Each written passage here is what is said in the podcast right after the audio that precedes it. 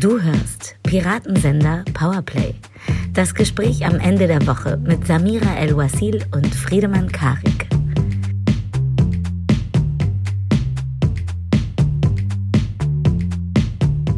Samira El-Wasil sitzt ähm, wieder auf ihrer Heizung. Das heißt, es kann nur bedeuten, eine, eine weitere, eine erste Folge Piratensender Powerplay. Hallo Samira.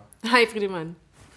Hi. Na? Ähm, ja, Auch hier? könnte man natürlich, ja, auch hier, man könnte natürlich jetzt fragen, wie geht's? Du weißt, wie es mir geht zu Beginn ähm, dieses Podcast, weil wir quasi gemeinsam in den Schmerz atmen, in meinen Schmerz, in meine Scham möchte ich fast schon sagen, einen weiteren Podcast zu starten. Wir haben uns in den letzten Wochen öfters darüber ausgetauscht, dass ähm, ich mich in dem Kontext schon frage, muss das sein? Die Frage stellen sich, glaube ich, viele Menschen zu selten. Und ich habe mich gefragt, braucht es noch einen Podcast? Ist nicht schon alles gesagt? Was können wir noch ähm, diesem riesigen Haufen Gesagtem noch hinzufügen? Und ähm, ich bin gespannt, was die nächste Stunde mit mir macht. Ob es weht oder bis jetzt geht's.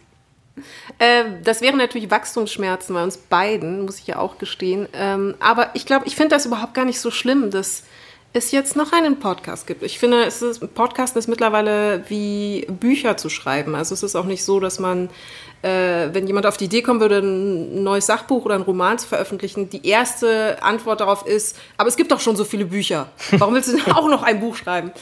Ähm, und ich glaube, also ich habe ja die Zukunftsvorstellung, dass es irgendwann eine Plattform geben wird, die äh, ähnlich wie Twitter funktioniert, nur mit Voice Messages. Also stell dir quasi einen ganzen Strom an so 30-sekündigen kleinen Sprachnachrichten vor. So wie das Schriftliche eine Renaissance hatte jetzt im Internet und alle sich irgendwie schriftlich in irgendeiner Form artikulieren und äh, ihr Mitteilungsbedürfnis und ihr Sendungsbewusstsein wunderschön miteinander kombinieren können und dürfen, glaube ich, wird es das jetzt auch für das Akustische geben. Absoluter Horror, die Vorstellung. Audio, Audio Twitter, absoluter Horror. Wobei, vielleicht, ähm, vielleicht kippt es ja. Ich, ich plädiere in diesem Sinne auch, um mich da selber rauszuentspannen, für den Volkspodcast. Ich möchte eigentlich, dass jeder Bürger und jede Bürgerin dieses Landes einen Podcast hat. Also vielleicht macht man es verpflichtend, so wie eine Versicherungskarte. Du musst, du wirst, darfst nicht zum Arzt ohne Podcast. Und von jedem wird zur Not einmal im Monat irgendwas, irgendein Gibberisch aufgenommen und veröffentlicht. Und dann ist es egal, weil dann hat wirklich jeder einen Podcast. Dann ist die rhetorische Frage, wer hatte noch keinen Podcast? Die kann man ernsthaft beantworten. Sagen, niemand. Jeder hat einen Podcast. Ist doch okay, oder? Ich sehe schon die Demonstrationen vor der Volksbühne. Äh, die Leute, ich lasse mir doch keinen Podcast aufzwingen. ich habe das Recht, keinen Podcast zu haben. Und die heißen dann irgendwie so oh, ja, die, äh, äh, Akustikdemos oder so. Ja, die Podcast-Leugner. Das die, so die Podcast-Leute. Ja, es wird dann schon irgendjemand sich finden, der behauptet, es wäre alles von Bill Gates gesteuert. Aber da sind wir äh, mittendrin in unserer Leitfrage, die äh, diesen Podcast bestimmen soll. Ähm, den man übrigens, ich muss mich da immer wieder dran erinnern, man muss immer ganz oft sagen, ihr könnt den überall abonnieren. Schön, dass ihr zuhört. Es gibt den bei iTunes, bei Deezer, bei Spotify natürlich, äh, auf Soundcloud und, und, und. Also überall, wo es Podcasts gibt, könnt ihr ihn jetzt abonnieren. Er heißt Piratensender Powerplay, falls ihr nicht wusstet, wo ihr da reingeraten seid. Und Samira und ich sprechen über unsere Woche. Und zum Glück war diese Woche, glaube ich, Samira weniger bestimmt von den VerschwörungstheoretikerInnen. Das war letzte Woche ganz anders und diese Woche, wie war sie für dich? Äh, für mich war die verblüffendste Erkenntnis, dass schon Ende Mai ist. Und ich habe mich tatsächlich gefragt, wo sind die ganzen Wo warst du letzten, geistig? Die letzten acht bis zehn Wochen. Also wir, ähm, diese Woche merkt man ja langsam ein zögerliches Rutschen in das, was wir das alte Normal vielleicht nennen können. Und äh, das hat mich dann eben zur Frage gezwungen, so, aber was habe ich jetzt eigentlich die letzten acht Wochen gemacht? Was hat Deutschland die letzten zehn Wochen gemacht? Sind, erwachen wir gerade aus diesem Schneewittchenschlaf? Was, was wird aus uns? Deswegen, äh, die, die Woche war nachdenklich, Friedemann. Wie war deine? Aber, ja. Äh, äh, sie war zäh, ehrlich gesagt. Ich weiß nicht, wie viel das mit diesem neuen Normal zu tun hat, aber bist du, rutschst du gerade gerne in dieses alte, neue Normal? Erwachst du gerne aus dem Don, Dornröschen, Schneewittchenschlaf? Was auch immer. Schreibt es in die Kommentare, ist es Dornröschen oder Schneewittchen? Also geht es dir gut damit? Ach so, stimmt, ist ja Dornröschen. Ich habe, ich spüre eine innerliche Zögerlichkeit in mir tatsächlich, was das angeht. Ich weiß nicht genau, wo sie herkommt, ob das eine, ob ich mich schon fast zu sehr an die Situation gerade gewöhnt habe, ob mir noch Informationen fehlen, um dem Vertrauen der anderen zu vertrauen. Also das ist, mhm. basiert ja schlussendlich darauf, dass alle darauf vertrauen, dass das jetzt in Ordnung ist, zum Beispiel die Schüler in die Schulen zu lassen oder die Biergärten mit Abstand zu öffnen. Und ich kann, ich kann dir auch diese Zögerlichkeit nicht erklären. Ich kann auch verstehen, wenn Leute sagen, die ist nervig, äh, weil wenn die Leute das doch jetzt versuchen, irgendwie wieder in, zum Beispiel die Gastronomie in Betrieb zu bringen, dann ist das doch mhm. eigentlich was Positives. Aber ich glaube, ich bin noch unentschlossen. Ich schaue dem fast noch ein bisschen skeptisch gegenüber, weil ich befürchte, dass wir in Strukturen zurückfallen könnten, so wie wir sie vor Corona hatten. Und das kann keiner wollen, weil Corona hat uns gezeigt, alles, was nicht gut funktioniert, alle Sollbruchstellen. Und äh, da jetzt einfach übergangslos wieder hin zurückkehren zu wollen, nur um des Zurückkehren Wollens, nur um äh, der Nostalgie quasi Genüge zu tun, dass wir wieder irgendwie dieses innere Gefühl der Behaglichkeit des Bekannten haben, halte ich ähm, für eine vertane Chance, wenn man das so sagen kann, oder auch eine mhm. schwierige Entwicklung. Wie ist das bei dir? Ich bin ähm, gestolpert über eine Schlagzeile, Schlagzeile bei Spiegel Online, die hieß Deutschland flirtet mit der Normalität, mhm. so Mitte der Woche. Und es war so, waren so sehr, sehr viele äh, Statistiken und Umfragen, wer jetzt was schon wieder gut findet und wer jetzt sich noch an was hält und was die Leute zurückfordern sozusagen. Ähm, ich fand das Bild ganz gut. Ich will mir nicht vorstellen, wie Deutschland flirtet, ehrlich gesagt. Deutschland ist, glaube ich, nicht Flirt-Weltmeister. Wir können einiges, aber flirten nicht, nicht unbedingt. Ich, ich habe ja erst das Gefühl, als erstes wird ja jetzt noch so ein bisschen genörgelt, dass äh, nicht so viele Menschen gestorben sind, wie uns gesagt wurden. Also der mhm. Deutsche ist erstmal noch ein bisschen enttäuscht, dass es nicht geknallt hat und dass diese Zahlen nicht richtig waren und dass man sich sozusagen vielleicht, vielleicht ähm, äh, umsonst ein bisschen gefürchtet hat. Und dann sind wir auch schon direkt bei diesem doppelten Präventionsparadox, von dem ja jetzt auch viele Expertinnen sprechen. Also, dass die erfolgreiche Vorsorge dazu geführt hat, dass es nicht so schlimm gekommen ist. Also dann sieht erstens das Problem so ein bisschen aufgebauscht aus. Vielleicht ist ja das Virus gar nicht so tödlich und so weiter und so fort. Und zweitens, die Politik dagegen sieht übertrieben aus. Mhm. Und das war ja so die große Diskussion, finde ich, die uns alle ähm, umgetrieben hat. Und äh, irrerweise fühlen sich dann am Ende dieses Paradoxums ja Menschen bestätigt, die völlig falsch lagen. Mhm. Also wenn man denen geglaubt hätte, hätte man einfach gar nichts gemacht. Ich glaube, dann, dann wäre es ähm, relativ schlimm gekommen. Und da, da hing ich noch so ein bisschen. Und andererseits ähm, stimme ich dir völlig zu. Also ganz plastisch. Ich saß diese Woche zum ersten Mal wieder vor einem Restaurant, auf einem äh, halt äh, draußen Außengastronomie und habe was gegessen und habe einen Abend Rosé getrunken und es war schon so, dass man sich gefragt hat, so darf ich das? Ist das jetzt richtig? Mhm. Ähm, der Hedonist in mir, gebe ich ehrlich zu, hat natürlich gewonnen gegen, gegenüber ähm, den Vorsichtigen. Ähm, aber es war nur die Hälfte bestuhlt. Also die Außenflächen, die sonst hier gerade in Berlin, da wo ich wohne, wirklich sehr, sehr eng aufgestellt sind, waren einfach bei 50 Prozent. Und das fand ich so ein sehr plastisches Beispiel davon, dass ich zu der 100 Prozent Normalität ganz persönlich, ganz egoistisch überhaupt nicht zurück will. Mhm. Also wenn, wenn, wenn Normalität heißt, wir gehen genau dahin zurück, wo wir quasi vor einem Jahr waren, ohne Corona, dann könnte ich schon sozusagen an so einem ganz normalen Dienstag schon sehr, sehr viele Punkte ansprechen, wo ich merke, nein, das war keine gute Normalität. Und das kann man natürlich ähm, endlos weiter aufziehen und, und fragen, was davon wollen wir und was davon nicht. Ja, vor allem, also Normalität ist ja erstmal ein Konstrukt, auf das sich quasi gesamtgesellschaftlich geeinigt worden ist. Also per Gesetz, per Sozialisierung, per soziale Norm sagt man so, das ist ein Normalzustand. Äh, was aber daran manchmal fatal ist, dass wenn sich quasi in der wabernden Masse der Gesellschaft sich einfach auf etwas geeinigt wird, was ähm, irgendwie halbwegs funktioniert, und eher utilitaristisch gedacht irgendwie vor sich hin existiert, dann gewöhnt man sich an eine Situation, die aber für manche Leute einfach komplett problematisch ist. Das heißt, es ist immer die Normalität für Leute, die irgendwie in irgendeiner Form privilegiert sind. Und ich befürchte einfach, dass wir ähm, alles, was wir jetzt erkannt haben, was an Normalität nicht funktioniert hat für Leute, ähm, eben ne, die sogenannten systemrelevanten Berufe und so weiter, ähm, dass wir das im Namen des Utilitarismus ja wieder übergehen. Und da muss ich dann auch sagen, das ist natürlich auch so eine Art, tut mir leid, also ein Luxusproblem dann zu sagen, äh, ich mochte es vorher nicht so gerne, weil es so voll war und ich finde es jetzt besser, wenn es leerer ist. Ähm, und die Überlegung muss ja jetzt sein, wie schaffen wir einen Normalzustand, von dem alle in irgendeiner Form profitieren können und für sich selber sagen können, ja, das ist ein vertretbarer Normalzustand bei gleichzeitigen Komfort, also einer, einer, einer gesellschaftlichen Situation, so wie du es beschreibst, dass zum Beispiel die Natur offenbar irgendwie wieder äh, sich erholen konnte aufgrund der Abwesenheit menschlicher Einflüsse, dass bestimmte Dinge anders funktionieren, irgendwie konsumistische Momente zum Beispiel jetzt anders äh, sich entwickelt haben. Ohne dass natürlich dann andere Leute darunter leiden. Und da weiß ich noch keine Antwort darauf. Und das ist für mich, das ist etwas, das mich umtreibt. Also eine Normalität herzustellen, von der alle profitieren, ähm, die aber eben anders ist als das, wir vorher, was, was wir vorhatten.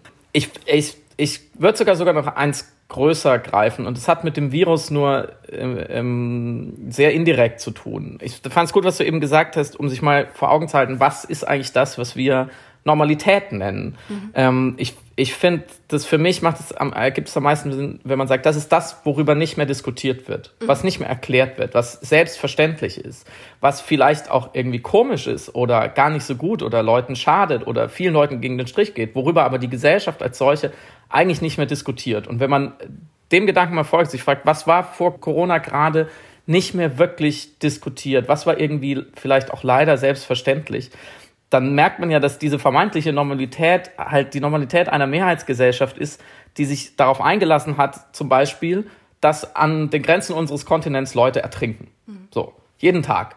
Und darüber wurde vielleicht noch in Teilbereichen der Gesellschaft diskutiert, aber in, in weiten Teilen nicht. Das hat den, den, den Deutschen sozusagen nicht, glaube ich, nicht mehr wirklich weiter umgetrieben. Wir haben uns damit abgefunden genauso kann man weiterdenken, dass viele Minderheiten strukturell ähm, diskriminiert werden in dieser Normalität und darüber wird nur punktuell diskutiert, dass Frauen noch lange nicht gleichberechtigt sind, äh, trotz eines jahrzehntelangen Kampfes dafür. Ähm, dazu kommen wir vielleicht später noch, wo genau man das dann äh, manchmal spürt, aber eigentlich im gesamtgesellschaftlichen Diskurs da wirklich nicht dran gearbeitet wird. Ähm, oder ganz, also ganz basal gegriffen, dass wir mit dieser vermeintlichen ähm, Normalität zu 100 Prozent unseren Planeten zerstören. Mhm. Also die Grundlage all dessen, was wir Normalität nennen, damit eigentlich die ganze Zeit sabotieren. Mhm. Ähm, und dann, das, darüber habe ich diese Woche nachgedacht, um dann festzustellen, dass ähm, noch viel mehr als die Frage, neben wem und wie nah sitze ich im Restaurant, viel mehr als die Frage, wie viel Abstand möchte ich auch nach Corona von Leuten halten, was ich ehrlich gesagt viel angenehmer finde, gerade auf der Straße, wie man sich so ein bisschen ausweicht oder wie man im Supermarkt eben ein bisschen guckt, dass man nicht direkt hinter jemand an der Kasse steht. Also noch viel mehr als diese ganz einfachen physischen Dinge, ähm, die ganz klar von Corona beeinflusst wurden und sich vielleicht wieder beeinflussen lassen, ob man will oder nicht, ist es grundsätzlich nicht erstrebenswert für mich, in eine Normalität zurückzukehren, die so stillschweigend ähm, auf einem für viele Leute sehr, sehr schlechten Kompromiss stehen geblieben ist. Und damit meine ich jetzt gar nicht mehr, gar nicht nur unbedingt sozusagen die armen, schwachen und Unterdrückten. Natürlich die auch, was du gesagt hast, die systemrelevanten Berufe, die am Anfang der Krise sehr stark in der Diskussion waren. Und davon höre ich jetzt gerade nichts mehr oder zumindest keine konkrete Politik, wie denen geholfen werden kann. Sondern ich glaube auch Leute, die sich selber gar nicht unbedingt als unterdrückt oder schwach oder gegängelt ähm, sehen würden, aber die sich, wie du vorhin gesagt hast, in diesem ungesunden Muster, was, was sie Normalität nennen, so eingerichtet haben, dass es für sie erstrebenswerter jetzt erscheint, dahin zurückzugehen, weil das kennen sie, dieses Unglück sozusagen. Also zum Beispiel leben sehr, sehr viele Menschen ungesund. So, das ist, glaube ich, ein naheliegendes Beispiel.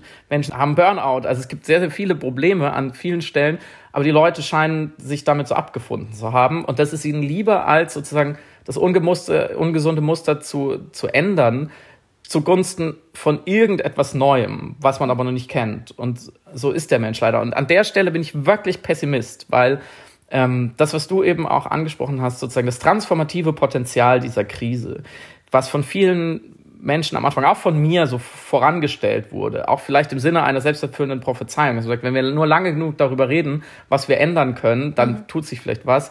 Ich sehe es wirklich ähm, deprimierend klein und da, wo es vielleicht existiert, überhaupt nicht ausgeschöpft. Wie geht's dir damit? Sorry für den Monolog. Aber es ist ein Podcast, verstehst du? Das heißt, darum geht's. Man muss viel reden. ähm.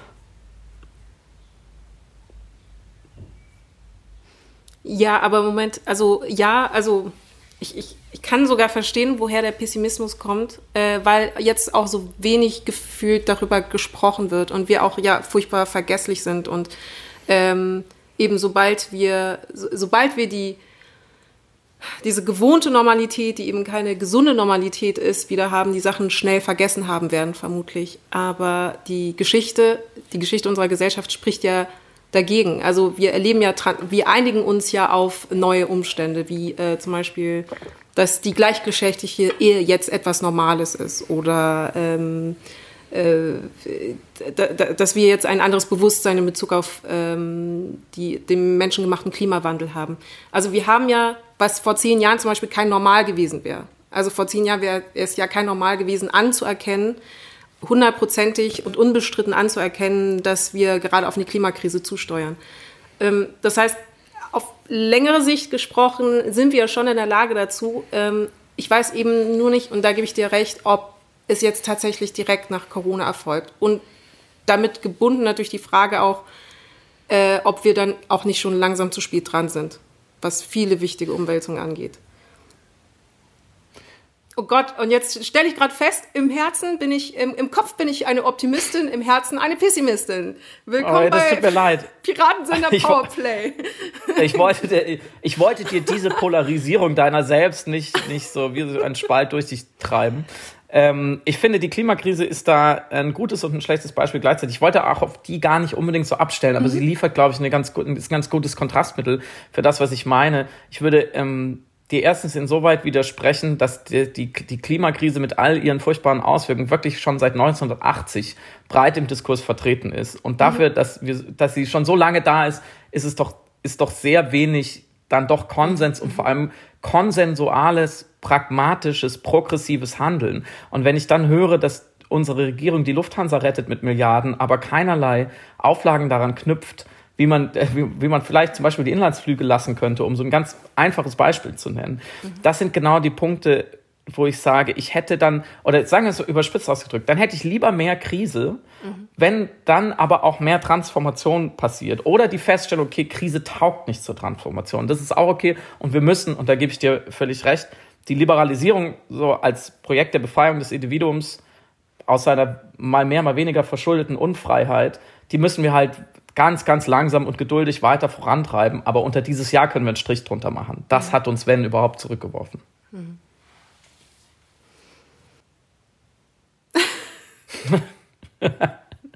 ich dich schon in der ersten Folge deprimiert. Es tut mir leid. Ich bin doch sonst immer der Turbo-Optimist. Okay, ich merke, es ist nämlich sehr spannend, ähm, auf welche Seite wir sozusagen fallen. Gegenüber dir bin ich dann doch ein Pessimist, vielleicht.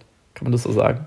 Ich äh, halte mich natürlich auch einfach an die Zuversicht fest. Also, das ist, äh, ich bin auch Nee, ich muss auch einfach aus Gründen der Dialektik und auch der Dramaturgie dieser Podcast-Folge einfach Optimistin bleiben. Es hilft nicht. du, bist, du bist so schlau, du bist so schlau. Das hast du hervorragend gedreht.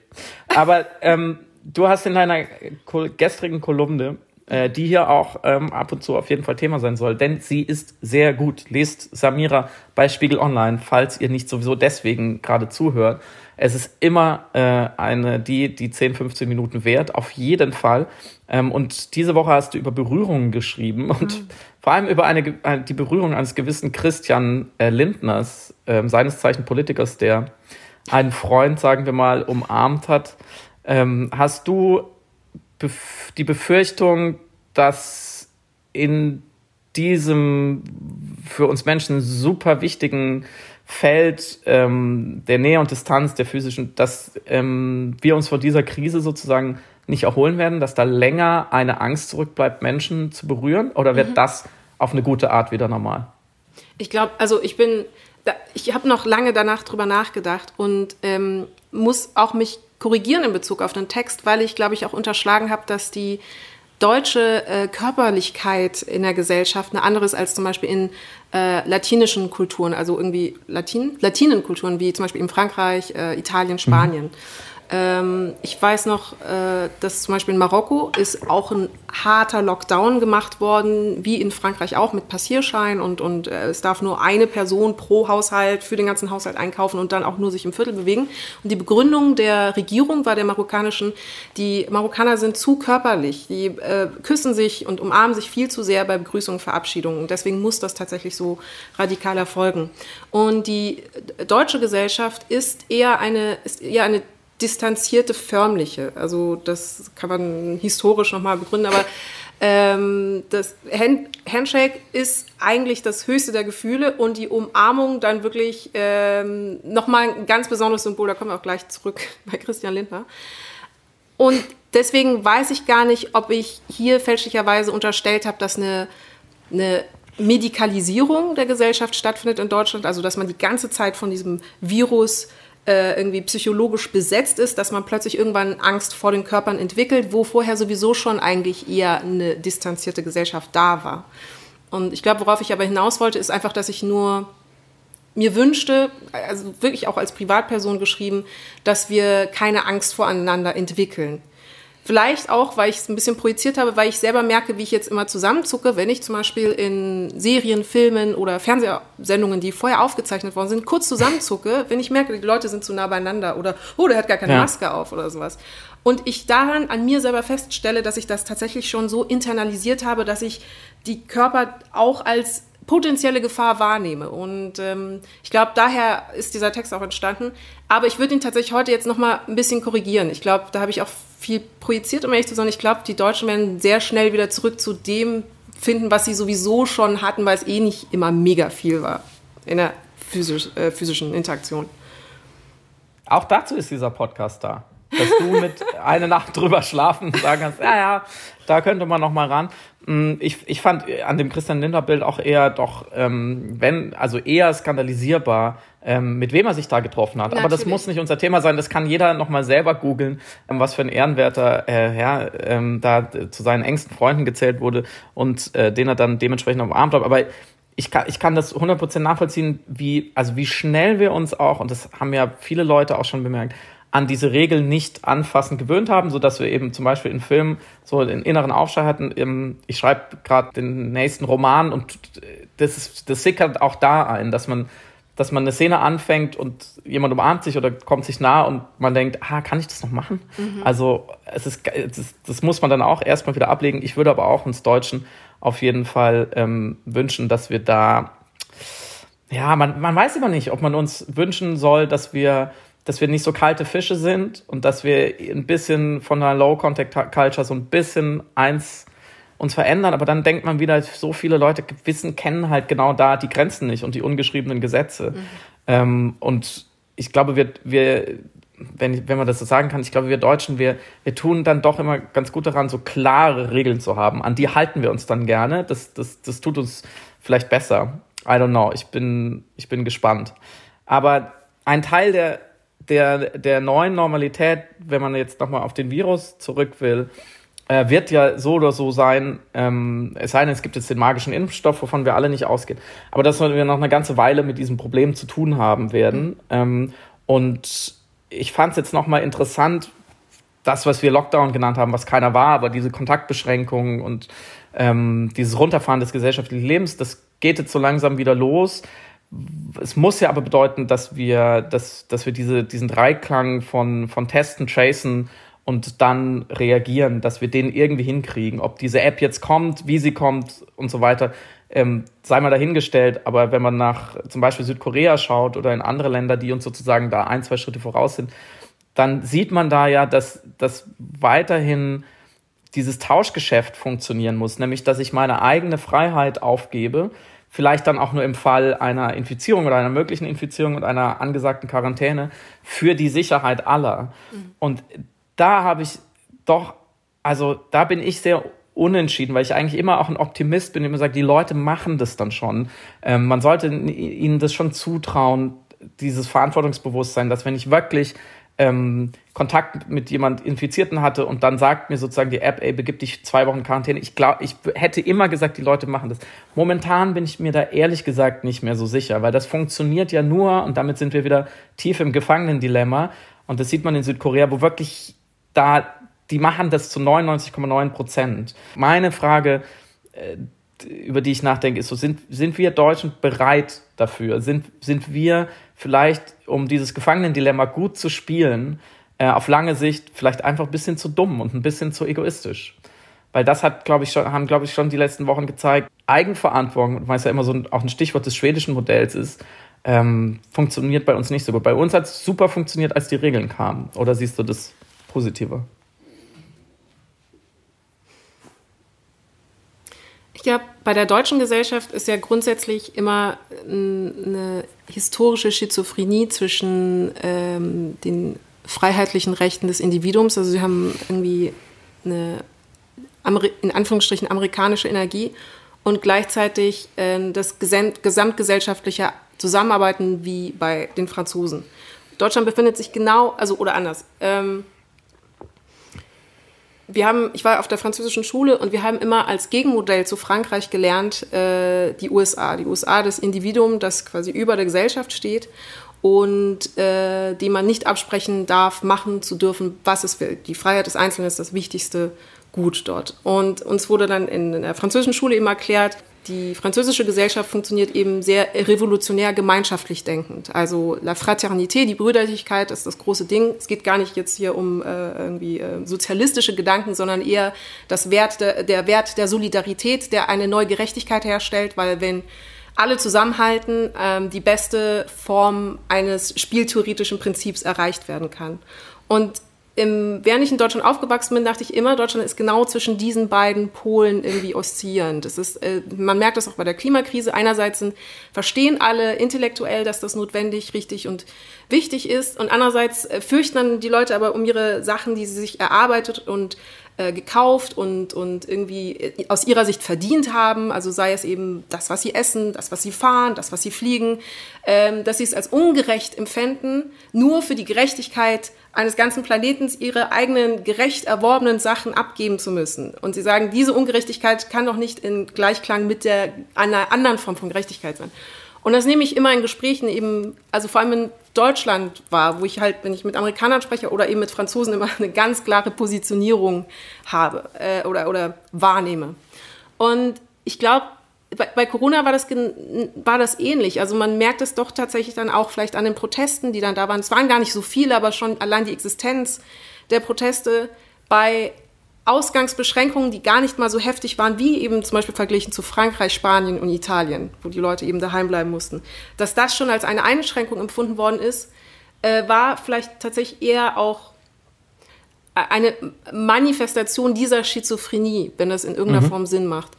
Und ich finde auch zum Beispiel äh, symptomatisch Alfons Blum, dieser herzerreißend süße, zauberhafte 84-jährige Mann, der seine Frau so vermisst und dann mit auf dieser sogenannten äh, Anti-Maßnahmen-Demo mitlief, aber eher so zufällig. Und er hat erklärt, dass er eigentlich versteht, was alles passiert und er ist auch total dafür. Er läuft nur mit, um, er läuft tatsächlich mit, um seinen Protest gegen Corona Ausdruck zu verleihen und einfach in irgendeiner Form handeln zu können, um aus dieser Ohnmacht rauszukommen. Das heißt, er hat absolut internalisiert, dass die Maßnahmen in Ordnung sind, aber er individuell trotzdem in irgendeiner Form darauf reagieren können möchte. Und diese Emotion. Also eine Über, sowas wie, wie eine Übersprungshandlung. Ja, das, was, eigentlich, was man eigentlich machen will, geht nicht, deswegen sucht man sich irgendein anderes Ventil. Im, im Grunde ja, wobei ich es damit dann auch gar nicht kleinreden möchte. Also ich möchte das dann quasi nicht pathologisieren als Übersprungshandlung, aber es war für mich irgendwie diese perfekte Verbindung aus diesen beiden Herzen, die dann schlagen irgendwie. Und deswegen, um deine Frage, deine Eingangsfrage zu beantworten, ob ich Vertrauen habe in die Eigenverantwortung oder ob man immer den Deutschland erstmal Gesetze geben muss, ähm, nehmen wir die Empirie. Die Empirie sagt zumindest, es funktioniert ja nichtsdestotrotz ganz gut und die Stimmung der Deutschen ist positiv. Die Konrad-Adenauer-Studie hat gezeigt, die sind optimistischer jetzt in diesem Zeitraum als 2017. Von daher empirisch gesprochen muss ich sagen, ja, es ist vielleicht doch weniger schlimm, als wir es uns einbilden, aufgrund anekdotischer Evidenz und äh, man geht dann raus und die Leute verhalten sich doof oder so. Ich weiß es nicht. Ich habe mich ein bisschen gewunden, Friedemann, wie du merkst. Nein, nein, nein, du hast, also ich meine, wenn du dich windest, ist es immer noch äh, erhellender, als wenn 20 Leute äh, eine fertige Meinung haben. ähm, wir sind ein seltsames Volk, so viel äh, kann man feststellen. Ich glaube, dass die, viele, viele Deutschen sind das, was ich in Ermangelung eines besseren Begriffes pseudokonservativ nennen würde oder parakonservativ. Sie halten sich in dem Sinne von konservativ, dass sie etwas bewahren wollen, aber dieses Bewahren ist eigentlich eine Lüge, weil sie sehr, sehr viel kaputt machen äh, in, in einem Beharren auf einem Status quo. Sie sind eigentlich beharrend, nicht bewahrend. So, das ist der Unterschied. Äh, Sascha Lobe muss man an der Stelle immer zitieren, der sagt, Konservativen sind gegen etwas so lange, bis sie nicht mehr wissen, warum sie eigentlich dagegen waren. Dann fallen sie um und sind plötzlich dafür.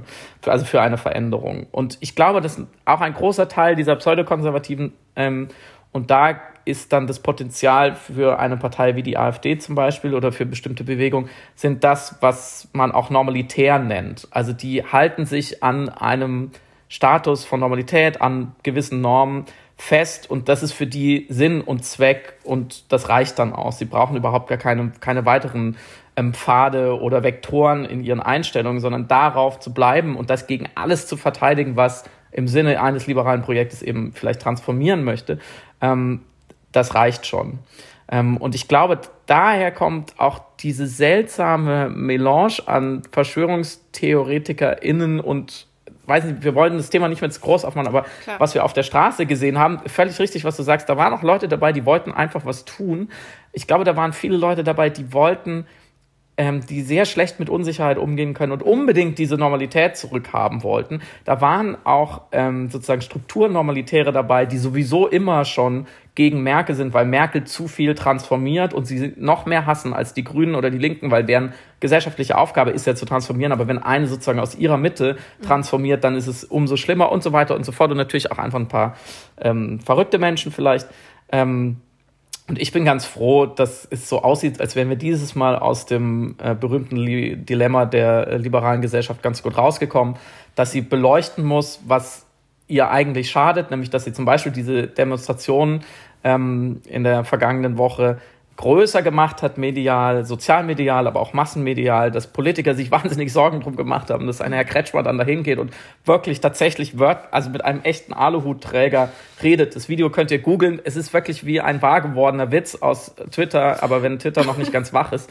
Ähm, und ich bin ganz, unterm Strich muss ich sagen, bin ich ganz froh, dass es, dass sozusagen es ist nicht noch größer gemocht, gemacht worden, als es eh war, und es scheint sich jetzt zu zerstreuen. Bist du auch, ähm, bist, bist du auch aus dieser Verschwörungstheoretiker-Woche letzte Woche gut rausgegangen?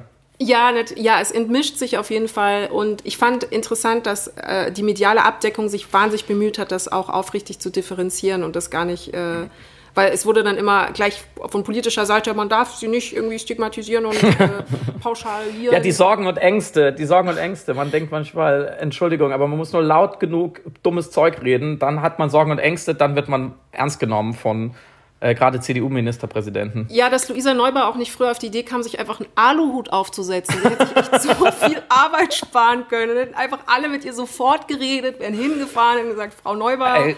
was haben Sie denn dazu sagen? Liebe Luisa, falls du uns zuhörst, es ist uns eine, erstens eine sehr, sehr große Ehre und zweitens, wir basteln dir einen Aluhut. Nach Maske auf, Hut, Hut auf ähm, und dann, dann klappt es auch mit, dem, mit, dem, mit der Klimakrise. Das ist, Vielleicht. Es, sie hätten, also Fridays for Future hätten es so einfach haben können. Sie hätten sich einfach komplett irrational, unvernünftig und laut und krakierend verhalten müssen, statt irgendwie Wissenschaftler zitieren uh, und Studien ja. und so. Und dann hätte man ihnen vielleicht viel, viel mehr... Diese Schüler... Nachts. Mensch, Mensch. Naiv. Naiv sind sie. Die lernen auch noch, wie es läuft. Ähm, Achtung, äh, Überleitung für 1000. Was noch gut lief in einem großen deutschen Medium. Ähm, letzte Woche gab es einen Fernsehmoment, den wir, glaube ich, so alle noch nicht erlebt haben, oder besser eine Fernsehviertelstunde. Ähm, und aus Gründen würde ich sagen, ich schweige dazu erstmal und lasse dich erzählen, wie du das empfunden hast. Gerne. Also ähm, wer es noch nicht gesehen hat, unbedingt jetzt sofort auf YouTube gehen und Hashtag Männerwelten eingeben und sich dann angucken und dann wieder hier zurück zu unserem Podcast kommen. Äh, ich fasse es aber jetzt noch kurz zusammen. Also die äh, Joko und Klaas haben sich ja 15 Minuten Sendezeit erspielt, die sie schon in der Vergangenheit immer bravourös genutzt haben, um wirklich tolle, auch interessante, auch innovative äh, Fernsehmomente herzustellen. Und dieses Mal ging es um eine Art Dauerausstellung namens Männerwelten, durch die uns Sophie Passmann als Moderatorin geführt hat und uns von Raum zu Raum begleitet hat, wobei in jedem Raum thematisch in irgendeiner Form dargestellt worden ist, wie ähm, männliche Gewalt auf Frauen äh, in unserer Gesellschaft in irgendeiner Form stattfindet. Also sexualisierte Gewalt, verbale Gewalt, symbolische Gewalt, Übergriffigkeiten, Avancen. Das waren dann äh, veröffentlichte Chats, die immer am Ende eskalieren mit irgendwelchen Schimpfwörtern. Das war eine äh, Ausstellung mit Dickpics, wo dann die schönsten Exemplare prächtig aufgereiht wurden. Ähm, das war ein Raum, ich glaube, das war vielleicht der intensivste Raum, wenn ich das mir erlauben darf, das so zu formulieren, in dem äh, repräsentativ Frau, Kleidung ausgestellt worden ist, die Frauen getragen haben, als sie vergewaltigt worden sind. Und man kann sich denken, es waren einfach alltägliche Kleidungsstücke. Und das natürlich, um rauszukehren, dass das überhaupt nichts damit zu tun hat, was die Frau anhat. Ähm, nichtsdestotrotz, dass dann immer die erste Standardfrage ist, auch gerne von eben ermittelnden Behörden, was hatten sie denn an?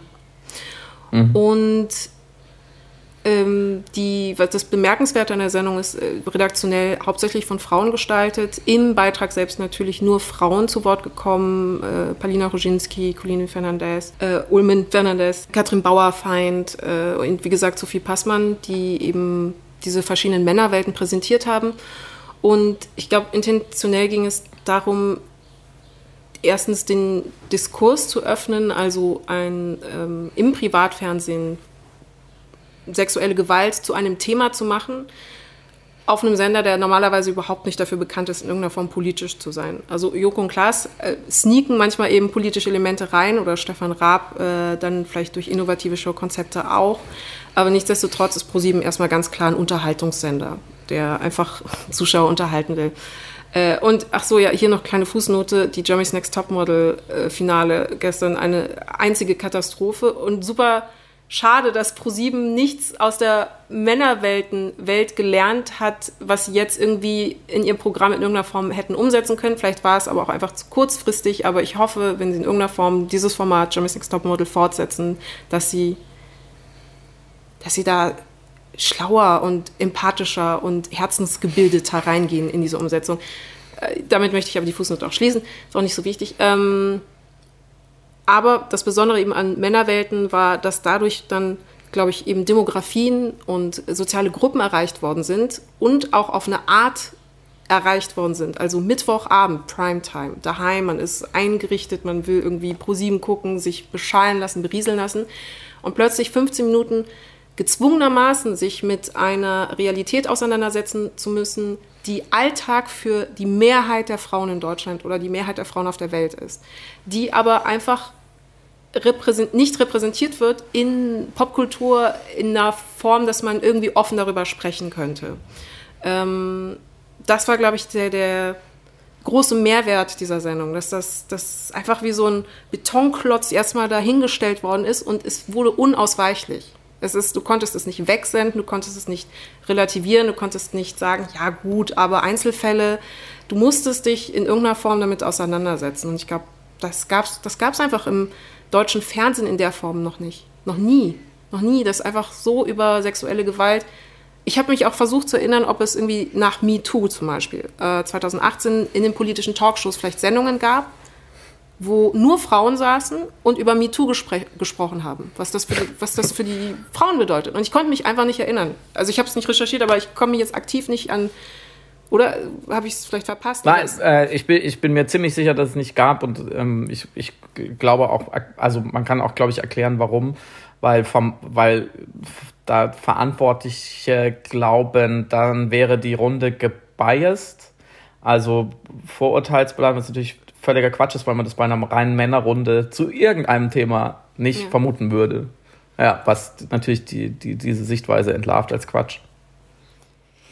Und das ist eigentlich krass. Also das wurde mir auch durch Männerwelten bewusst, dass das im Fernsehen, äh, also klar, publizistisch wurde das thematisiert, das bestreite ich auch gar nicht, aber im Fernsehen, was eben nach wie vor ein wichtiges Massenmedium ist, auch für das, was normal ist, das, was als normal empfunden wird, darüber zu sprechen, äh, nicht, nicht aufgearbeitet worden ist.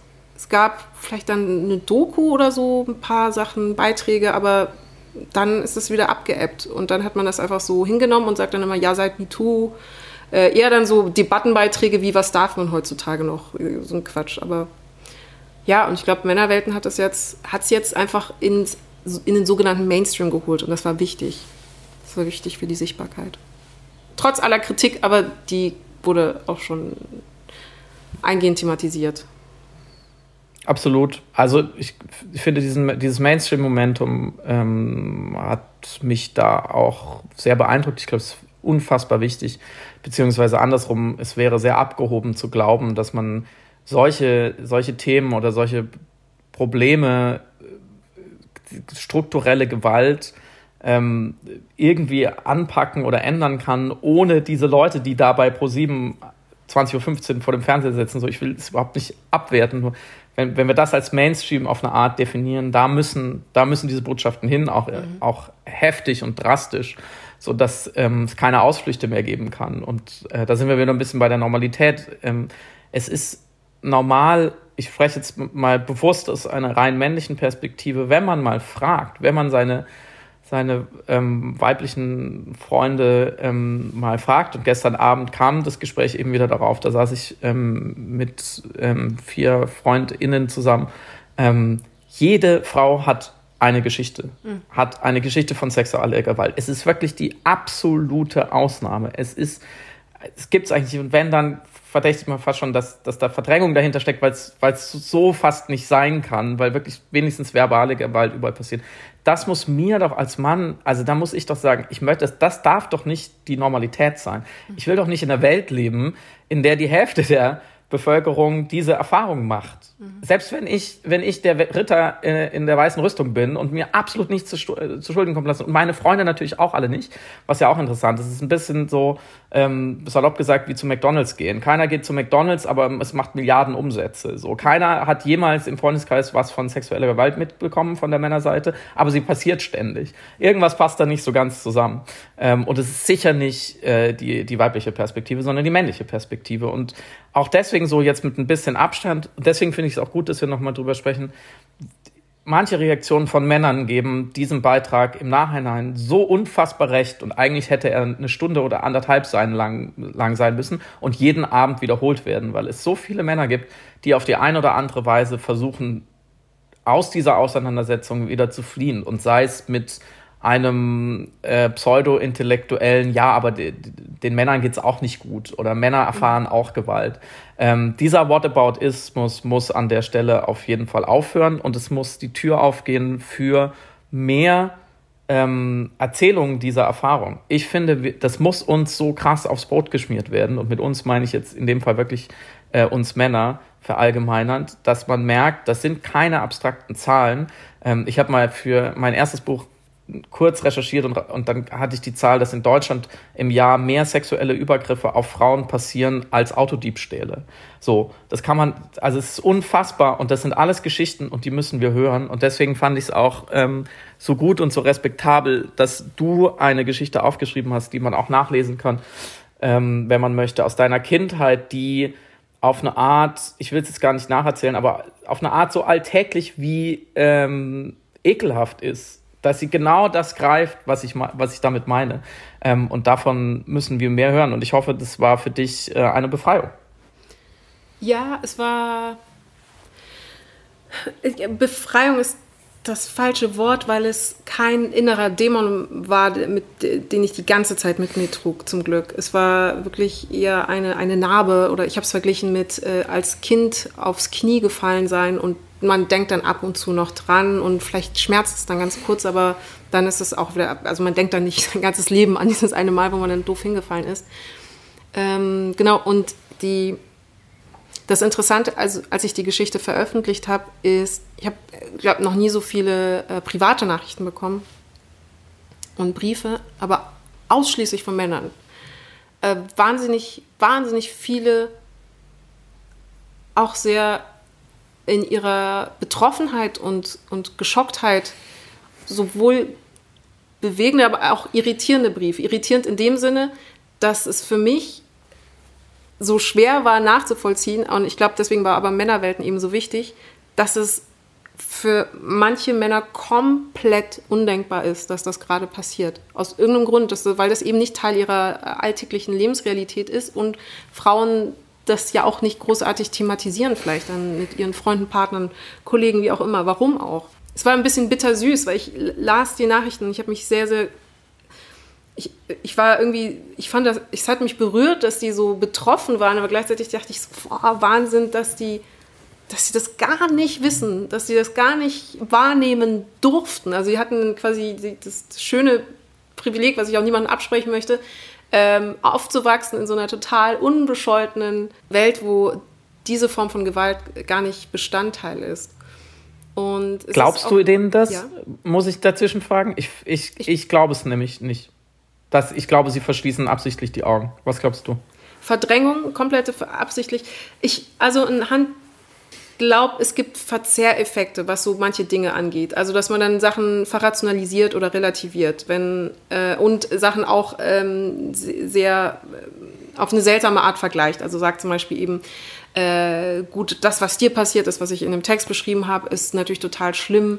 Ähm, aber wenn man jetzt irgendwie unbeholfen flirtet und äh, die Frau äh, mag das nicht und man versucht es aber ein bisschen nachdrücklicher, das ist natürlich eine andere Dimension, aber nicht anzuerkennen, dass das auch ein Übergriff ist. Eine, mhm. Wie gesagt, eine andere Dimension, aber an, nicht anzuerkennen, dass das auch eine Grenze überschreitet, da fängt halt schon eine verzerrte Wahrnehmung der Dinge an oder ein Verdrängen an. Das heißt, verdrängen ja, aber nicht willentlich. Also nicht, nicht aus, einer, ähm, aus dem Wunsch heraus, eine kognitive Dissonanz in sich irgendwie ähm, zu, zu äh, reduzieren, sondern tatsächlich, weil Leute das offenbar nicht so wahrnehmen, nicht wissen und es ist vielleicht dann auch ein Problem der Perspektive, dass halt ein genauso wenig jemand, wie jemand, der weiß gelesen wird, nicht verstehen kann, wie es sich anfühlt, irgendwie rassistisch beleidigt zu werden. Genauso wenig kann ein Mann 100% nachvollziehen, was es, was es für eine Spannung ähm, bedeutet, wenn man als Frau wahrnimmt, dass da gerade eine Übergriffigkeit stattfindet. Und ich glaube, das Problem ist auch ein grundsätzliches, es ist sehr abstrakt zum Teil. Also diese Form von Übergriffigkeiten sind sehr subtil und man kann sie dann sehr schwer sowohl nachweisen als auch nacherzählen als auch beschreiben. Äh, der Klassiker ist, man sagt, man hat gespürt, dass irgendwas nicht in Ordnung ist. Man hat gespürt, mhm. die Raumtemperatur hat sich verändert, die Spannung in der Luft hat sich verändert, die Art des Blickes hat sich verändert. Und natürlich muss dann aber ein, eine außenstehende Person sagen, ja gut, das kannst du ja aber auch einbilden. Ja, wie, wie die Spannung hat sich verändert. Was heißt das denn, dass die Luft irgendwie anders war? Was, was soll das denn bedeuten? Man, wenn man es aber gewohnt ist, dann merkt man, merkt man diese, diese Energieveränderung. Und dann, wenn man versucht, das aber zu vermitteln, dass da irgendwie eben so, so plötzlich die Energie sich verändert hat, dann wird es halt schnell so fast esoterisch oder eben nicht nachweisbar. Und dann kann ich ja, dann ist es natürlich umso schwerer, das für eine außenstehende Person nachzuvollziehen. Aber jede Frau kennt dieses Gefühl, wenn eben sich die, die, die Spannung verändert und man merkt, okay, jetzt gibt es gerade ein Problem mit diesem Mann. Ich glaube tatsächlich, dass die Fähigkeit, diese Spannung empathisch oder von mir aus auch intellektuell ähm, anzunehmen oder zu akzeptieren, und dieses Glauben, von dem ja auch in dem Kontext viel gesprochen wird, grundsätzlich erstmal jemand glauben, wenn er oder sie von einer solchen Erfahrungen berichtet. Und ich glaube, da ist, sind jetzt sexuelle Übergriffe ähnlich wie rassistische Übergriffe. Ähm, ich glaube, dass sozusagen die Gegenseite, diese Verhärtung auf der anderen Seite ist sehr ähnlich.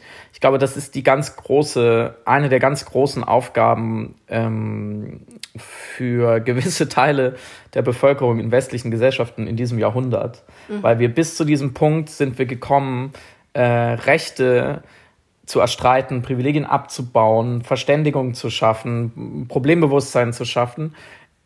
Ab jetzt geht es nicht mehr ohne, dass sich diese eine Seite da grundsätzlich bewegt. Und das ist, glaube ich, ein Thema, über was wir noch öfters äh, sprechen können, weil es immer wieder das Gleiche ist, so der Gegenseite zugestehen, dass sie da Erfahrung macht.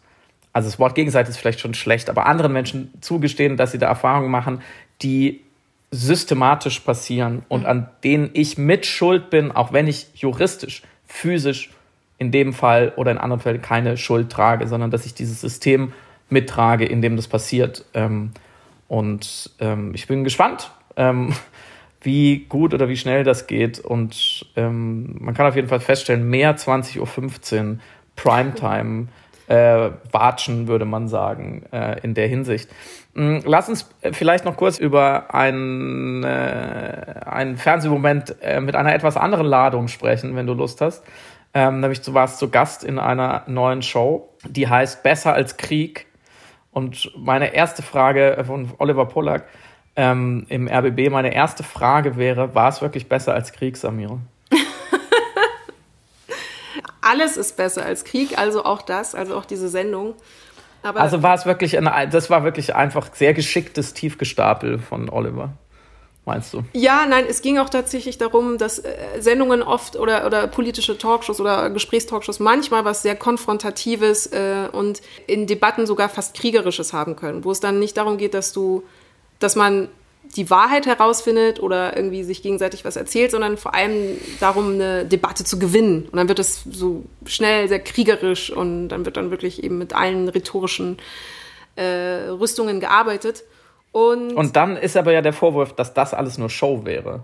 Oder? Das kommt noch hinzu. Ja, du meinst jetzt bei Besser als Krieg oder bei den äh, politischen Nee, bei, bei, den, bei den Talkshows. Dass äh, sozusagen, die werden wie so, wie so äh, Spielzeugsoldaten aufgestellt von der Redaktion, damit sie auch ordentlich sich fetzen und dann hinterher trinken sie immer Bier. Das ist doch das, was wirklich passiert, denken wir doch. Das kommt noch hinzu, klar, weil ein Konflikt natürlich dramaturgisch wesentlich spannender ist. Aber sel also selbst wenn es ein echter Konflikt wäre, dann äh, äh, fände ich es trotzdem anstrengend auf Dauer, weil ich nicht die ganze ja. Zeit Leute beim ja, Streiten ja. zugucken will. Aber Verstehe. bei Oliver ging es eben vor allem um ein, ein, gegenseitiges Wahrnehmen, ein gegenseitiges Sehen und Zuhören und, und deswegen ist es, also war es dann auch im metaphorischen Sinne, also so oder so, besser als Krieg und dementsprechend auch besser als jede konfrontative Diskussion, die man eben sonst so kennt. Das war wirklich auch echt eine wunderschöne Fernseherfahrung. Es war einfach sehr, sehr entspannt, sehr, man, äh, may I say, wir hatten ein Gespräch, ein Safe Space des äh, diskursiven Gesprächs ja. dort. Und äh, natürlich das Besondere ist auch die Gästeauswahl, die eben ausschließlich aus Frauen besteht, was wir, glaube ich, auch noch nie so im deutschen Fernsehen hatten. Und ich glaube auch ein hoher Anteil von POC, wenn, also ich habe jetzt nicht, ich will jetzt nichts Falsches sagen, aber nee, ein genau sechs von, von acht Frauen ähm, ja. Äh, POC-Frauen. Ja und was da ist, was ist denn da, also was ist denn da los? Was erlaubt sich Polak? Ist da nicht das Internet explodiert? Anschließend an deine Frage vorhin, ob es eigentlich auch mal eine rein weiblich besetzte MeToo-Runde gab. Das gibt's doch nicht. Das kann er doch nicht einfach so machen. Was ist mit ihm? Absurd, oder? Also, was, wo sind was? eine ganze Show, eine ganze, ganze vier oder was äh, Folgen ohne einen Mann und ohne einen, vor allem einen älteren weißen Mann. Ohne ja, uns. Sind wir überflüssig? Oh Einfach Gott. so acht Frauen eine Stimme geben im deutschen Fernsehen, ja. Und das von meinen GZ-Gebühren. wo, wo kommen wir denn da? Ja. Das ist nicht mein Deutschland 2020. Nee, aber das ja, Tolle das ist ja, es, es, gibt ja diesen Satz, man sagt so lange, dass es nicht geht, bis einer kommt und der es macht und dann geht's halt doch. Und so ist das ja, ja auch mit der Sendung. Also es war, ich, ich weiß auch nicht, woher diese ungeschriebenen Gesetze der Besetzungen, immer der redaktionellen Besetzung, klar, Inszenierung, Konflikt, aber ähm, was eben die Geschlechter- oder POC-Verteilung angeht, dass man da immer gefühlt hat, dass immer mit Quotierungen gearbeitet wird. Also dass man wirklich immer alibi halberweise dann doch ein oder gar zwei Personen hat. Ja. Und äh, dann einfach, einfach das so zu machen. Also, und ich fand ich fand die Gespräche, also es hat, ich will überhaupt gar nicht eine Wertigkeit reinbringen im Sinne von äh, Gespräche zwischen Frauen sind besser als Gespräche zwischen Frauen und Männern oder nur Männern. Ähm, aber es hatte eine andere Qualität auf jeden Fall. Es hatte, glaube ich, eine andere Gesprächsdynamik, lag aber jetzt natürlich auch an der Form der Show. Also es werden Zettel gezogen, die äh, bedingen, dass wir alle zwölf Minuten über ein komplett neues, von uns unerwartetes und dementsprechend auch unvorbereitetes Thema sprechen. Und das sind zum Teil eben so alltägliche Dinge wie äh, der Toilettengang oder äh, Reisen oder Geburtstage, aber dann eben auch so schwere Sachen wie, äh, da kam das Wort Ausländer oder Integration oder Amok hatten wir. Mhm. Und äh, aufgrund dieser Eklektizität hat man eben auch nochmal eine komplett andere Diskussionssituation. Ja, es war auf jeden Fall sehr, also ich kann es jedem empfehlen anzuschauen. Äh, Sham Jaff war meine, meine ähm, Mitgästin quasi. In, also alle Frauen, unglaublich tolle, fantastische Personen, die wirklich so großartige Dinge machen. Und ähm, ja, Oliver ein sehr warmer Gesprächsmoderator will ich es gar nicht nennen, weil er auch so schön an den Gesprächen teilgenommen hat. Gastgeber. Kann man das sagen? Gastgeber, ja, das schon. Finde ich, find ich okay. Ähm, Aber darf ich, ja? Ja. Nein, ich wollte eine, ich wollte eine Überleitung machen. Also ich wollte auch eine Überleitung machen zu deiner, zu deinen, zu, zu dich als Gastgeber. Ach so, ja, ähm, Ja, okay. Ich wollte eine Überleitung woanders hin machen, aber können wir tun. Nein, sag Dann mir, bitte, wo jetzt, jetzt wo bist du dann. Jetzt. Okay. jetzt überleite mal, Samira. Jetzt bin ich mal gespannt, ob du das überhaupt kannst. Okay, ich gebe mir mal Mühe. Ähm, Stichwort Gastgeber, Friedemann. Du bist ja auch Gastgeber. Ja, okay. Nein, sorry. Die Überleitung Akzeptiert. überlasse ich ab sofort äh, weiterhin dir. Aber äh, Nein, nein, nein, bitte, ich wollte es gar nicht. Mm -mm. Ja, gut. Ähm, Meine sind ja auch nicht besser. das ist so gelogen. Ähm, genau, du hast ja nämlich einen ganz, ganz fantastischen Podcast, den muss ich jetzt mal kurz preisen. Du kannst gerne weghören. Das ist jetzt für alle äh, Piraten seiner Nein, Cross-Marketing. Ja, schieß Ähm, los. Namens Friedemann und Freunde auf Spotify, äh, in denen du dich eine Stunde lang mit ultra turboschlauen Menschen unterhältst äh, über ein Thema. Und ähm, ich kann 100% versprechen und sagen, man, man hört die Sachen und man ist danach einfach mal 800% schlauer. Es ist einfach, also es ist unmöglich, nicht schlauer aus, dem, aus der Rezeption dieser Podcast-Folgen hervorzugehen. Okay, Und- aber wenn wir, wenn nicht, wenn, wenn du jedes Mal 800% schlauer geworden bist, dann bist du ja jetzt inzwischen, also bist du ja wirklich endgültig Top 5 schlauste Menschen der Welt. Ähm, du darfst nicht mehr zuhören. ich Lassen wir das. Lassen wir das gegenseitige Honig um den Mund schreiben. Das ist nicht sympathisch. Nee, und das äh, schön, nein, das ist ja wirklich, also ich finde es ja wirklich sehr, sehr schlau. Ich habe ja wahnsinnig viel gelernt. Ähm, also ich habe die, äh, ich weiß, die nennen immer alle als Lieblingsfolge die Kevin Kühnert-Folge, aber die fand ich eben sehr, auch sehr cool. Und ich mochte auch die Charlotte Roach-Folge und die Janine Michaelsen-Folge. Egal, auf jeden Fall alles sehr gute Folgen. Und du hast jetzt aber eine Staffel gemacht, eben im Rahmen von Corona, wo du nochmal mit Leuten dich auseinander äh, ausgetauscht hast, die äh, zur aktuellen Situation wirklich sinnvolle Aufschläge liefern konnten. Du hattest eine Historikerin und du hattest äh, Vanessa Wu zum Thema anti-asiatischen Rassismus, auch eine Wahnsinnsfolge. Oh, du hattest Katharina Nokun auch da, die über Verschwörungsmythen mit dir gesprochen hat. Übrigens, äh, Katharina Nokun und Pia Lamberti, ganz, ganz tolles Buch. Kleine Werbung, äh, Ende Mai. Ähm, äh, Fake Facts, sehr, sehr zu empfehlen. Und ich wollte Also dich es, jetzt... ist, nee, es ist schon draußen, Entschuldigung, da muss ich dich kurz korrigieren. Es ist nämlich schon draußen. Sie haben die, die Veröffentlichung vorgezogen und sind nämlich in der Bestsellerliste eingestiegen. Ähm, habe oh ich gerade eben noch gesehen und äh, richtig, ich habe sie interviewt. Also äh, schöne Grüße und herzlichen Glückwunsch. Ja, ja, ja, auch von mir. Toll. Sehr, sehr gut. Also dann äh, ist es sogar jetzt draußen. Und was ich dich jetzt aber fragen wollte, nachdem jetzt deine sogenannte Corona-Sonderstaffel zu Ende gegangen ist, was hast du für die Krise gelernt aus dieser Staffel und was hast du aus den Gesprächen mit den Leuten über Corona im Rahmen dieser Staffel gelernt? Liebe Frau El Ursil, ich bedanke mich sehr herzlich für diese Frage und diese Einleitung und ich möchte sie gerne beantworten.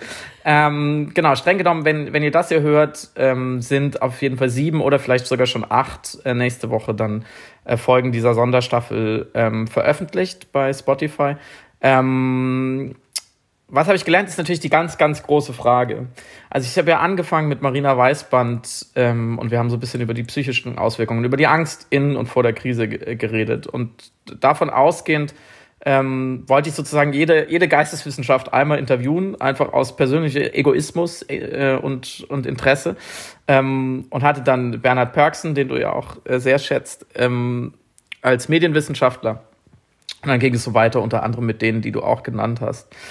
Mm, Ich, ich glaube, ich habe als erstes mal gelernt, dass ähm, wir sehr, sehr ungeduldig sind heute. Ich weiß gar nicht, ob das früher so anders war. Ich will das nicht zeitlich dynamisieren, weil das geht mir oft auf die Nerven, dass Leute sagen so, wir haben verlernt, äh, wir haben Geduld verlernt, wir haben verlernt äh, zuzuhören oder so. Weiß ich gar nicht, ob man das verlernt oder ob wir es jemals gelernt haben. Aber ich glaube, was wir nicht so richtig gut können, ist ausgeruht und in der Tiefe ähm, sozusagen holistisch, multidisziplinär über Dinge nachzudenken, die uns gerade umtreiben, wie zum Beispiel ein Virus, eine Pandemie, die unsere ganze Gesellschaft lahmlegt und diese Auswirkungen wollen wir dann sofort ad hoc wissen. So.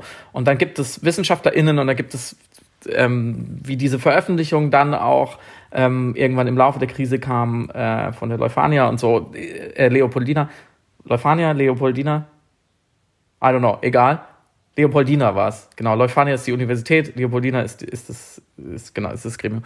Ähm, Und dann denken wir, weil da jemand so ein Paper geschrieben hat, wissen wir das jetzt. Und was ich gelernt habe in diesen Gesprächen ähm, ist, und die waren ähm, ausnahmsweise nicht so lang, sondern ungefähr eine halbe Stunde, dass wir viel, viel mehr Zeit brauchen, dass wir sowas erst verstehen, ähm, wenn wir uns wirklich eingehend ausgetauscht haben. Und deswegen würde ich nämlich äh, zweitens sagen, ähm, ich würde gerne noch eine Woche drüber nachdenken und nächste Woche ähm, die, die, die, die, die große Summe ziehen sozusagen, weil ich ja sonst mir sonst völlig widersprechen würde, bevor die letzte Folge ähm, online ist. Ich hoffe, du akzeptierst es und fragst mich nächste Woche nochmal. Das ist sehr weise von dir, aber auch sehr schlau. vielleicht, vielleicht bin ich auch einfach nur blank, aber ich ähm, außerdem pressiert mir noch, brennt mir noch ein Thema unter den Nägeln sozusagen, weil ich auf deine Empfehlung hin, der man äh, immer folgen kann, nämlich die Serie Westworld angefangen habe ähm, bei dem, ich zitiere Samira El-Uazil, obskuren Bezahlsender Sky, wie du ihn letzte Woche genannt hast. Zitat Ende. Falls wir jemanden Sponsoring von, von, von Spy, äh, Sky hätten kriegen sollen, das ist auf jeden Fall damit Beerdigt. passé. Ja, das war's. Äh, vielleicht waren wir auch nie nah dran. Es ist auch egal. Ähm, ich fand, ich habe die erste Folge habe ich dann geschaut, weil du so davon geschwärmt hast. Ähm, und ich, ich hätte gerne nochmal von dir sozusagen die Empfehlung, warum ich weiterschauen soll. Ich fand's richtig gut. Ähm, du kannst vielleicht noch mal kurz zusammenfassen, worum es genau geht äh, und dann diskutieren wir, ob es richtig gut ist oder ob es so fantastisch ist, wie du gesagt hast. Okay. Ähm, Westworld, ähm, ist, ich habe es auch nur zur Sprache gebracht, weil letzte Woche die dritte Staffel endete in einem fulminanten Finale, auch mit Vincent Cassel unter anderem. Und äh, dementsprechend mhm. wollte ich äh, jeden da, da, dazu mobilisieren, sich zumindest die erste Staffel, die auch bisher die beste und stärkste und eigentlich auch für sich sehr rundeste ist, äh, anzuschauen. Äh, Westworld basiert eigentlich auf einem Roman von Michael Crichton, der große Jurassic Park-Erfinder. Und auch Westworld ist, ähm, wurde dann auch verfilmt in den 70er Jahren und es geht um einen Themenpark, das western-basiert ist. Und man kann dort als Privatperson hingehen, einen Tag lang Indianer oder Cowboy sein, äh, rechtsfrei rumschießen und begegnet dort eben sogenannten Hosts. Das sind äh, menschenähnliche Roboter, die dann verschiedene Rollen im Rahmen dieser Western-Simulation einnehmen. Und der Film setzt sich ein bisschen damit auseinander und die Serie dann auch, was passiert, wenn Leute sich in einem rechtsfreien Raum wähnen. Also was äh, wird da, ist das für sie kathartisch, stumpfen sie ab, äh, lassen sie ihren Affekten und Impulsen freien Raum und was sagt das natürlich über das Menschlichsein ähm, aus? Was sagt das über das Gute und das Böse in uns? Wenn man uns sagt, hier ist eine Pistole, du kannst jeden erschießen, du kannst alle Frauen vergewaltigen, es passiert genau gar nichts, was würdest du dann damit mit dieser Situation machen? Und spiegelt natürlich auch interessanterweise ähm, Videospielsituationen oder Videospielmechaniken im Rahmen dieser Erzählung nach. So, und die Serie hochwertig gedreht, fantastische Bilder, wahnsinnig gut besetzt, unter anderem mit äh, Anthony Hopkins, ähm, die anderen Namen habe ich vergessen, schnell ich raus. Ähm, Anthony Hopkins äh, beschreibt verschiedene Charaktere, die sich eben in dieser Western-Simulation befinden. Also sowohl eben äh, reale Menschen, die sich dorthin begeben und sich vielleicht auf der Suche nach sich selbst befinden, als auch die sogenannten Hosts, die langsam vielleicht für sich selbst begreifen, dass etwas nicht in Ordnung ist in dieser Machtasymmetrie, die vorhanden ist. Und dementsprechend ist man dann sehr schnell natürlich im, äh, im Ausarbeiten von Ideen rund um künstliche Intelligenzen, äh, um Bewusstsein, also was macht man mit einer Intelligenz, die plötzlich ein Bewusstsein entwickelt. Ähm, es werden so en passant die Asimovschen äh, Roboterregeln durchdekliniert und äh, jede Person, die sich viel eben mit, mit Bewusstsein und, und was es be was bedeutet es eigentlich, Mensch zu sein, irgendwie auseinandersetzen möchte oder den das interessiert, für den ist das wirklich eine sehr, sehr spannende, auch hochphilosophische Serie. Und gleichzeitig, und ich glaube, das ist, warum ich mich dann am Ende wirklich in sie verliebt habe, ist, ähm, sie ist auch insgesamt eine, ein Kommentar zum, Erzähl zum Geschichtenerzählen. Also im Grunde geht es in dem Park darum, dass man den Besuchern ja äh, vorgefertigte Geschichten präsentiert, in die sie sich dann immersiv hineinbegeben können. Zum Beispiel die, äh, die Damsel in Distress retten oder einen Schatz suchen oder ein Dorf befreien von irgendwelchen bösen Gangstern. Und die Leute sind so auf der Sehnsucht nach Geschichten, die ihnen erklären sollen, wer sie selber eigentlich sind, dass sie im Rahmen dieser Selbstfindung manchmal eben vergessen, was sie als Menschen genau ausmacht. Und diese Diskrepanz, also dass man einerseits irgendwie Opfer seiner eigenen Biografie ist, aber andererseits versucht genau daraus wieder auszubrechen und versucht eben andere Geschichten für sich zu finden, die einen aber in eigene andere Narrative hineinzwängen. Ähm, das erzählt der Film auch sehr, sehr gut. Das heißt, es ist auch ein Film übers Drehbuch schreiben, Bücher schreiben, Geschichten erzählen und äh, wie man mit Figuren auch umgeht, tatsächlich verantwortungsbewusst als Autor und als Schöpfer einer Welt. ja, also ich mochte sehr, sehr gern. Ist auch einfach wahnsinnig schön gefilmt und wirklich auch für Leute, die Western mögen, sehr, sehr interessante, sehr interessantes Material. So, und du hast die erste Folge gesehen. Ja, ich glaube ja, weil du das gerade nochmal so schön ähm, formuliert hast, ich glaube, als Schöpfer von Figuren muss man sehr, sehr böse mit ihnen sein. Man muss sie ähm, in die Welt stellen und quälen bis aufs Blut, mhm. weil sonst wird es nicht interessant, wenn es allen immer gut geht. Also in meiner bescheidenen Erfahrung von, äh, als Schöpfer von fiktiven Figuren habe ich sie ganz schön gequält und ich würde es auch wieder tun. Ähm, da oute ich mich. Aber du hast mich natürlich ähm, voll gehabt, du hattest mich schon bei Asimov, aber du hast mich natürlich noch viel mehr bei wenn, wenn die Serie wirklich davon handelt, was ich mal das narrative Bewusstsein nennen würde, nämlich von den Geschichten, die wir uns über uns selbst erzählen und wie du sagst, über die wir viel vergessen.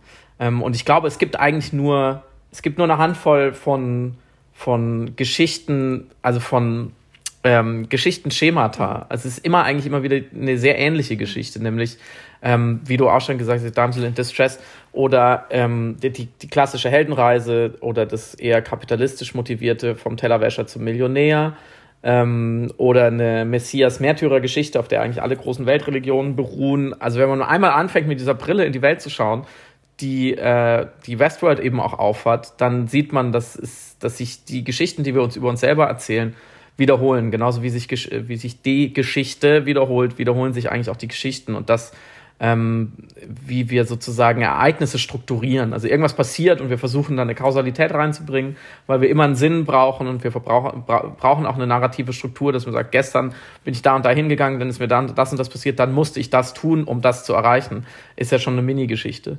Ähm, und dahingehend fand ich die erste Folge richtig gut, weil sie auch mehrmals in der Erzählstruktur bricht mit dem, was man denkt, was mir gerade erzählt wird.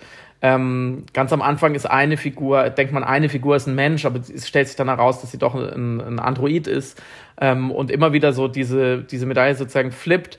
Ähm, alles, was in dieser Western-Welt passiert, also in dieser Matrix sozusagen, fand ich fantastisch, weil es natürlich auch visuell, da hast du völlig recht, einen sofort irgendwie ergreift ähm, und auch an viele Western-Filme erinnert und so, also ein bisschen Computerspiel-Ästhetik, da hast du auch recht ich fand die Ebene der realen Welt noch nicht so stark, weil das ein sehr klassischer Konflikt ist zwischen ähm, einer Firma, die das alles betreibt, einer Entität, die natürlich das auspressen will ähm, und monetarisieren will und viel Geld verdienen will mit den Sehnsüchten und Abgründen der Menschen, die dann da einsteigen. Dann der genialische, das ist Anthony Hopkins tatsächlich, der genialische Erfinder des Ganzen, ähm, der aber schon auch so ein bisschen melancholisch geworden ist über seine Erfindung und wo man auch das Gefühl hat, ähm, der könnte kippen sozusagen auf eine andere Seite und nicht mehr so rein pragmatisch das alles ausnutzen. Und, und die Figuren sind da so sehr, sehr gut aufgestellt.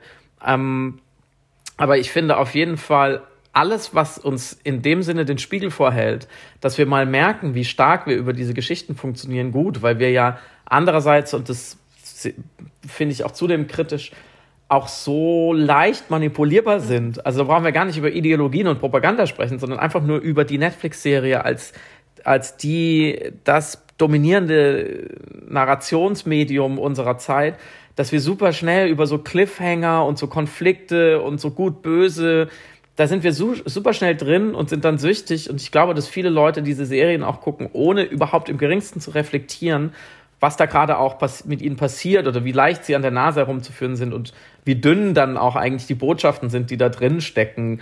Ähm, ne? Also das moralisch Gute wird sich immer durchsetzen oder so. Oder ähm, du, du, musst, also Family First ist auch so ein Narrativ, was gerade in amerikanischen Serien immer wieder gebetet wird.